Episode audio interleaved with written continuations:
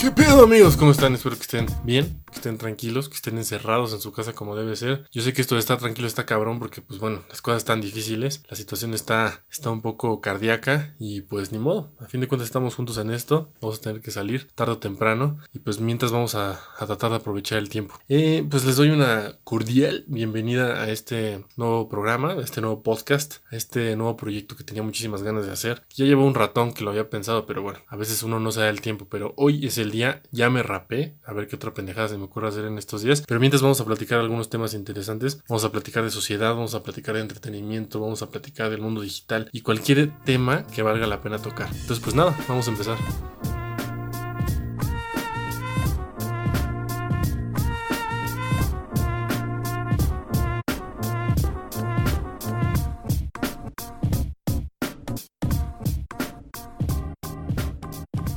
Bueno, ya más o menos les conté de qué va a tratar el programa, ¿no? Cómo va a estar la cosa. Pero, tomando en cuenta que hoy es el primer capítulo, quisiera empezar con uno de los temas que más me gusta, que es el entretenimiento, por supuesto. Soy una persona que me gusta muchísimo el cine, todo lo que tenga que ver con el mundo cinematográfico me encanta. Entonces, pues creo que vale la pena empezar con esto.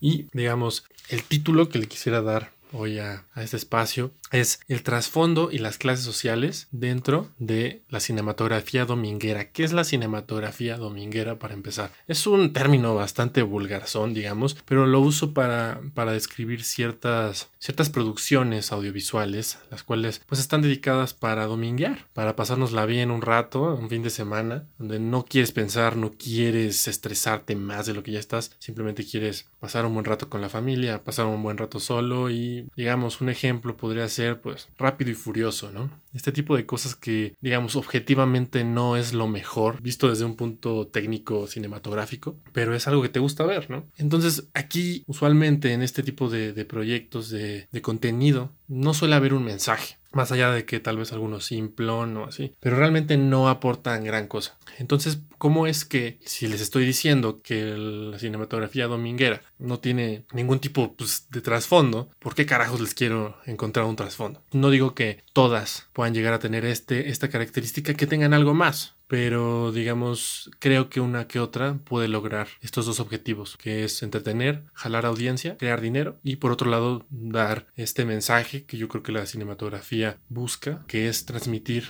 plasmar de manera audiovisual un mensaje para la sociedad que de verdad aporte, que de verdad transmita algo y que genere debate, que genere diálogo entre las personas que pueden llegar a, a verlo. Entonces, aquí hay dos, proyectos de Netflix que creo que tienen, tienen estas características, que cumplen estos dos objetivos. No solamente el primero, que es crear dinero. Bueno, uno es una serie y otro es una película.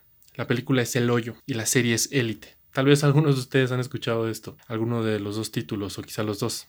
Han estado en la boca de muchas personas y muy presentes en las redes sociales últimamente. ¿Por qué? ¿Por qué esto?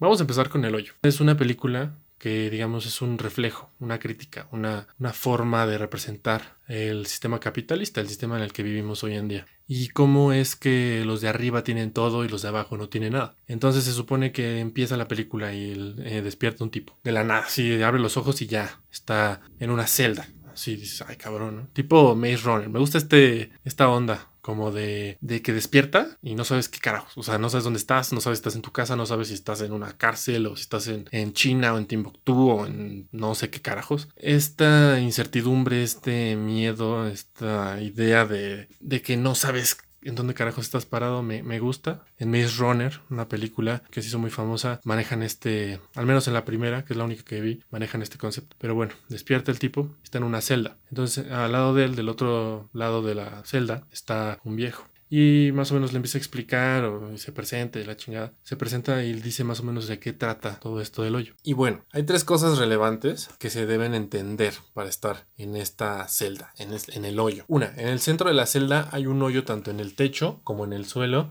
en donde si te asomas hay muchas celdas iguales a las del protagonista, con dos personas en cada una. Dos, una plataforma que baja cada día con comida por ese espacio. Se queda unos minutos o segundos y no te puedes quedar con nada más para comer más tarde. Puedes comerte todo lo que quieras únicamente cuando la plataforma esté en tu celda. Y por último, cada determinado tiempo, creo que un mes o algo así, a las dos personas que se encuentran en la celda los cambian una nueva. Aquí la cuestión es que es al azar y puedes terminar en una celda con un número pequeño, lo cual es bueno, o en una con un número grande, lo cual significa que te va a tocar comer las pocas obras de los demás o incluso podría no tocarte absolutamente nada. Ahora, ya conociendo a grandes rasgos de qué trata este filme, vamos a indagar en el porqué de su relevancia y el por qué creo que cumple los dos objetivos que ya les comenté que yo opino cualquier producción debería perseguir y aunque en ocasiones lo busquen no lo pueden lograr. Aquí vale la pena aclarar una cosa. Hay películas que no son domingueras y que cumplen los dos. Eh, digamos, los dos objetivos. Hay películas perfectas, hay, películas que no tienen este error. Digamos, ¿por qué estas dos películas, o bueno, esta película y la serie de la que les voy a hablar, por qué carajos entonces no están en el montón de películas perfectas que logran todo? Porque a fin de cuentas hay que aceptar, si son, no son películas quizá tan buenas, no es contenido tan bueno, quizá no es el, el, el padrino, no son películas El Señor de los Anillos o Casablanca o los grandes clásicos, ¿no? Digamos, está, a, fin de cuentas sí siguen siendo un contenido que es dedicado a, pegarte a la pantalla. Pero bueno, eh, continuando con lo que estábamos diciendo, la verdad es que existen muchos factores que pueden hacer que un proyecto pierda su camino o que solamente logre uno de los dos objetivos. Es decir, que se quede con mucha recaudación pero con pésimas críticas, tanto especializadas como el público, o que termine siendo una excelente película pero un fracaso en taquilla, lo cual provoca que las productoras y distribuidoras decidan apostarle más, obviamente a las que crean liquidez. Y aquí desde mi punto de vista, los que salen perdiendo son los que hacen el cine de autor y que buscan crear arte y no producir únicamente dinero. Bueno, y también yo creo que aquí perdemos muchísimo nosotros los espectadores que terminamos, sí, acostumbrándonos a películas de Dwayne Johnson y donde un cabrón mamado va y, salva a medio mundo de, en un edificio que se está cayendo, ¿no? Y entonces, pues sí, obviamente provoca un cine mediocre y que eh, pues nosotros como público percibamos las ciencias cinematográficas como simple entretenimiento y no más, no digo que no sea entretenimiento, pero que lo percibamos únicamente como eso, cuando pues no creo que sea solamente eso, pero bueno, ese ya es otro tema. Y aquí, dicho ya todo esto, es donde el hoyo hace un excelente papel. No voy a decir que es una obra de arte, porque, pues, como les comento, no lo es, pero es un trabajo respetable y además utilizó, utilizó todas sus herramientas comerciales para hacer trending en el Internet. Eso sí, habría que analizar más a fondo qué se hizo bien para tratar de repetir todo este trayecto de éxito en más películas de autor. ¿no? Y bueno, ahora pues, vamos a hablar de Elite. La idea con esta serie va en sintonía con mi opinión sobre lo que hizo bien el hoyo, pero en este caso me gustaría profundizar en lo que hace de esta serie algo interesante, uno de los factores que hicieron que yo pensara que esto era algo algo interesante. Pero bueno, a ver, primero lo primero, más o menos de qué trata. Aquí igualmente las clases sociales vienen subrayadas con un plumón de esos amarillos, nada más que bueno, no va tanto como una crítica hacia el capitalismo y el escupirle al de abajo, como es el caso de la película. Bueno, aunque tal vez eso de escupir a los de abajo tal vez sí se ve un poco, pero bueno. Eh, este es el típico formato en el que la escuela, donde todo pasa, porque todo pasa aquí en una escuela, o sea, es una preparatoria en España. Eh, todo lo que pasa aquí es de, bueno, esta escuela es de gente fifi, gente pues de billuyo, ¿no? Gente fresona, que tiene que mezclarse con los pobres becados, ¿no? Estos tipos muy inteligentes y muy aplicados que son pues jodidos, pues, ¿no? Pero lo que nos interesa aquí es el desmadre que se traen estos cabrones, que planeta, seguro en la vida real, ya estar rasguñando los 35 y seguramente ya tienen su segundo hijo con su segunda esposa, pero aquí los ponen como güeyes de 16 años adictos al sexo y a la cocaína con uniforme y corbatita, ¿no? Pero bueno, de eso se trata a grandes rasgos la... Bueno, no, la verdad es que de eso se trata la, la serie, por eso tengo que aceptar que me gusta. Entonces, ¿qué tiene de especial esta serie? ¿Cuál es este trasfondo que creo que tiene la serie? Hay varias cosas que podemos rescatar, pero lo que a mí me hizo pensar, bueno, meditar un rato, fue una pequeña parte donde nos presentan esto del poliamor. Esto de tener una relación de tres. Pero, o sea, en serio, una relación. O sea, no ando hablando de un trío sexual, no. Neta, estos güeyes presumen amarse. Mire, no voy a criticar esta situación.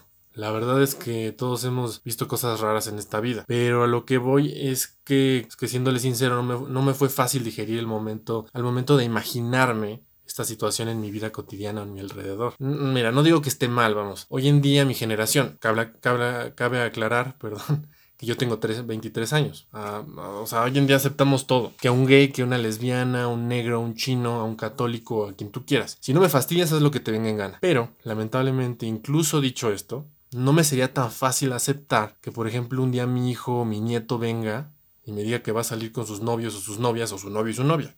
¿Qué pedo con eso? Perdón, no quiero sonar cerrado de mente ni grosero, pero es una realidad que, claro, tendremos que adaptarnos, pero no deja de ser difícil. Así que todo esto me hace pensar que quizá no somos tan abiertos como creíamos, que no somos la nueva generación que vino a revolucionar el mundo en el que vivimos. Seguimos siendo solo parte de una bola gigante de nieve que se llama sociedad que avanza, la quieras dejar pasar o no. Nuestros padres, nuestros abuelos también tuvieron sus revoluciones y sus rebeldías y nuestros hijos y nietos traerán algo, traerán algo que haya existido o quizá sea algo reciclado, que será raro para nosotros y terminaremos como todo buen anciano, anciano diciendo mi tiempo era mejor. No me digan que nunca han visto las nuevas caricaturas que ven los niños pequeños y han pensado, ¿qué mierda es esto? En mis tiempos lo chingón eran los picapiedra. Eso sí son caricaturas y no estas mamadas. La verdad yo siento que muchos hemos pensado eso porque tiempos... ¿Qué? Tiempos pasados siempre serán mejores, una madre. Esto es, porque así de única es nuestra revolución.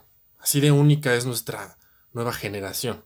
Así de únicos somos en la historia del tiempo. Pero bueno, tampoco me voy a poner filosófico intenso o tan intenso respecto a esto, pero bueno. Pero sí le dediqué la verdad un buen rato a pensar en esta situación y creo que Élite finalmente puede que no sea tan vacía como parece. Entonces, dos cosas. Es un reto respecto a las ciencias cinematográficas que quizá no solo los que producen este contenido tienen. Quizá es un reto que tenemos todos como sociedad. A veces nos gusta ver basura fácil de digerir en lugar de darle un espacio a un buen contenido con un guion sólido. Pero pues bueno, cada quien es libre de hacer lo que le plazca y eso es bueno. Dos, ojalá más creadores lograran alcanzar grandes audiencias o al menos las suficientes para generar buenas finanzas, sin perder la esencia de su arte. Pero bueno, quizá lo que digo no es más que un pensamiento utópico, ¿verdad?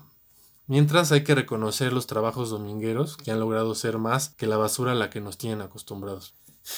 Y pues nada, Ahí está el tema de hoy. Ahí están unas cuantas ideas que fui feliz de compartirles y la verdad estaría feliz, más que feliz, de que ustedes me pudieran compartir las suyas. ¿Qué opinan? ¿Qué no opinan? ¿Qué les gusta? ¿Qué no les gusta? Me gustaría que pudiéramos platicar. les comparto mis redes sociales. En Instagram, el único que tengo ahorita, eh, me pueden seguir como J Arturo Podcast. Ahí podemos platicar, ahí podemos interactuar un poquito. Y pues nada, no me queda más que agradecerles muchísimo por escuchar todo esto.